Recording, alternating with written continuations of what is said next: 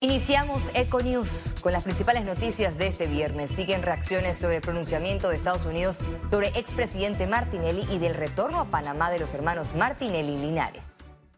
El mundo sigue de cerca los procesos judiciales contra el expresidente Ricardo Martinelli y sus hijos, quienes llegaron deportados de los Estados Unidos luego de una condena por usar el sistema financiero para lavar dinero de las coimas de Odebrecht. El procurador de la Nación, Javier Caraballo, adelantó que no solicitará información a los Estados Unidos relacionada con la inclusión del ex gobernante Martinelli en la lista de corruptos del Departamento de Estado. Debo aclarar que esta lista, eh, primero es una lista interna de los Estados Unidos, obedece a temas administrativos de los Estados Unidos y es, eh, eh, parte de una potestad que tiene cada país nosotros eh, de ninguna manera como Ministerio Público eh, podemos solicitar o debemos solicitar nada, nada al respecto. No debiera haber ningún tipo de injerencia, pero sí nos debe llamar a la reflexión respecto a que existen en los Estados Unidos suficientes elementos para que tomen una medida administrativa y un anuncio como ese, de que hay elementos suficientes de que otros actores que no están condenados en los Estados Unidos, como los dos hermanos Martinelli, también fueron parte de los esquemas de corrupción. Martinelli y sus familiares no podrán ingresar al país norteamericano. Estos señalamientos del Departamento de los Estados Unidos eh, no están, eh, están destinados a eh, la Administración de Justicia, están destinados a la población en general. de alguna manera es el parecer de, de los Estados Unidos referente al tema de corrupción. Con este escenario, Martinelli podría correr con la suerte de ser incluido en el futuro en la lista Clinton. Así lo ve la ex fiscal Ivonne Peña. Pues claro, en efecto, como le ha ocurrido a otros presidentes, esto es como una cadena. Y si nos perjudica a nosotros, la gente muchas veces dice, pero eso es en Estados Unidos, a nosotros no, no nos tiene por qué perjudicar, no vivimos allá sí nos perjudica como país a nivel internacional. En el caso de los hermanos Luis Enrique y Ricardo Alberto Martinelli Linares, el Ministerio Público confirmó que deben comparecer a los procesos en su contra por Odebrecht y Blue Apple. Independientemente de la forma de la, llegada de ellos, nosotros lo que sí queremos establecer es que para nosotros es positivo su llegada al país, primero porque eh, tenemos entendido que ya se notificaron del auto de llamamiento a juicio. La audiencia del caso de Brecht está fijada para el mes de agosto de este año. Félix Antonio Chávez, de El Partido Revolucionario Democrático, es decir, el PRD, anunció que serán 144 los cargos de elección popular que no serán sometidos a primarias en, justificación de futuras alianzas políticas. La mayoría de los puestos reservados son curules de diputados. Este pedido lo hicieron desde el Comité Ejecutivo Nacional al Tribunal Electoral, oficializando así los cargos que no irán a las primarias. El aspirante a la presidencia de la República por la libre postulación, Eduardo Quiroz, indicó que las reuniones de posibles alianzas políticas para el 2024 son para coordinar acuerdos de conveniencia están pensando cómo se reparten el pastel y no están pensando en ver cómo el pastel crece para que le llegue a todos los, a todos los panameños. Y al final del día, repito, lo que pasa es que lo que hablan en privado no se atreven a decirlo en público. Porque, como por ejemplo, el vicepresidente Carrizo está desesperado porque Martinelli lo apoye. Digámoselo al país claramente, eso es lo que está buscando. El Ministerio Público y la Comisión Nacional para el Estudio y la Prevención de Delitos Relacionados con Drogas continúan preparándose en jornadas de formación para atender los casos de estupefacientes en el país. La preocupación que existe se centra en las adicciones en menores de edad que cada día vienen en condiciones de vulnerabilidad.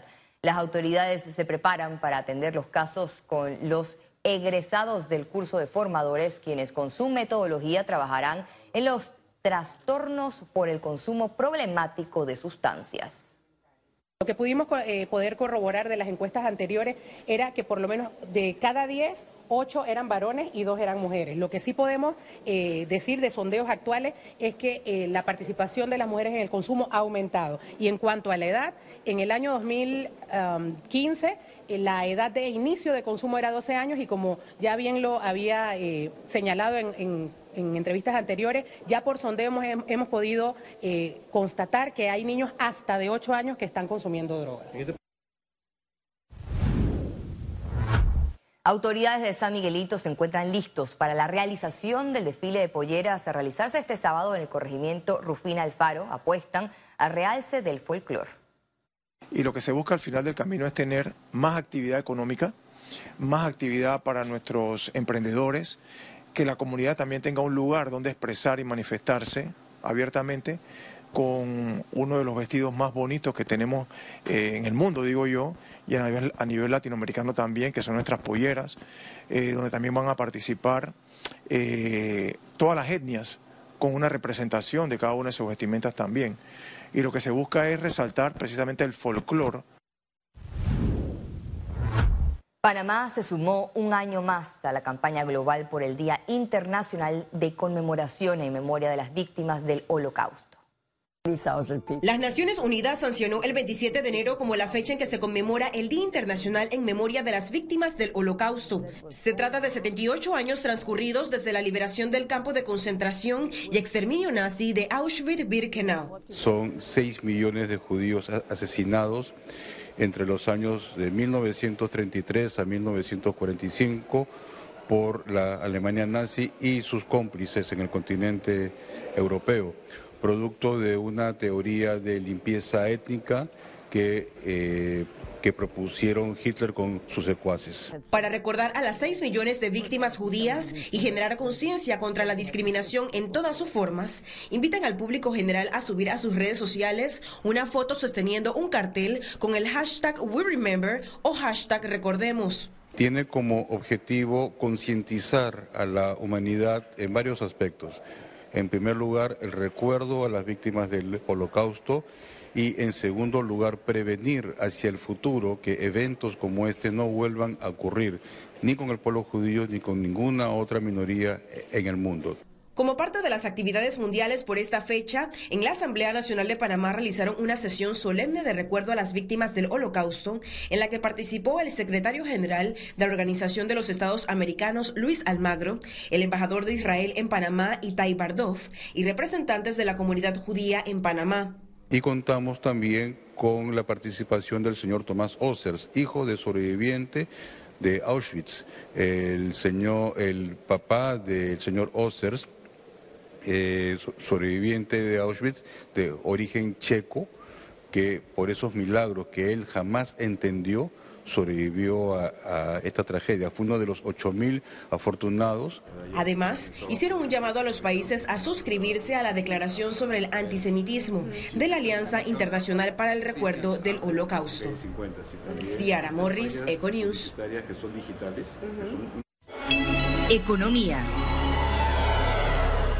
El ministro de Economía, Héctor Alexander, se refirió al crecimiento de la deuda pública, los pasos de Panamá para salir de la lista gris y las cuentas por pagar a sus proveedores. Detalles de sus declaraciones.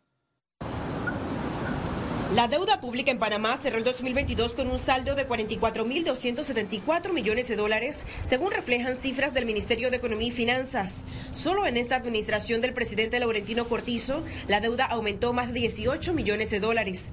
Al consultar al ministro Héctor Alexander por esta tendencia al alza, respondió. Así que el crecimiento de la deuda se hizo de una forma deliberada y seguimos siendo grado de inversión. Uno de los pocos países de toda la región, 4 o 5, que tiene de inversión es Panamá. Y, Panamá es uno de los países con un menor riesgo país también en toda la región.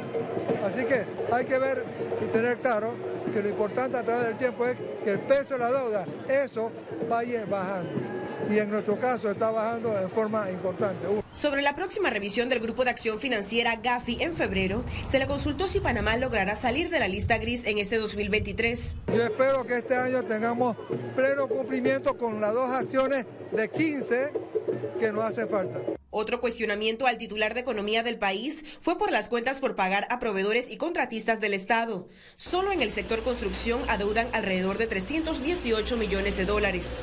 Para mí va a ser importante conocer cómo se está dando la antigüedad de esa deuda y de veras que eh, lo importante es que tenemos que ponernos al día con, con nuestras cuentas. Realmente mi objetivo es que las instituciones públicas, las diferentes instituciones públicas, manejen su cuenta por pagar en forma tal de que el giro de la cuenta por pagar no sea más de 60 90 días. El MEF proyecta que Panamá registrará un crecimiento económico de 5% en 2023. Ciara Morris, Econews. El Ministerio de Vivienda y Ordenamiento Territorial aseguró que hay buena disposición del gobierno de extender nuevamente un rango de la ley de interés preferencial a viviendas. Es muy probable, el presidente ya escuchó de parte de los gremios la necesidad de que el tramo que se había vencido en diciembre, que era de 45 a 120, pudiera ser extendido nuevamente. Pero el presidente Cortizo se muestra muy dispuesto, por lo menos muy receptivo. Creo que eso va a traer buenas consecuencias. Unas 300 familias de la provincia de Veraguas recibieron este viernes el título de propiedad que las acredita como dueñas de las tierras donde han vivido por más de 60 años. Torres Rodríguez, 18. Carmen Janet El ministro de la Presidencia, José Gabriel Carrizo, durante el acto, Carrizo destacó que tras un trabajo en equipo entre la comunidad y el gobierno, titular estas tierras se han, se han hecho posible. El 80% de los predios titulados están en áreas de difícil acceso.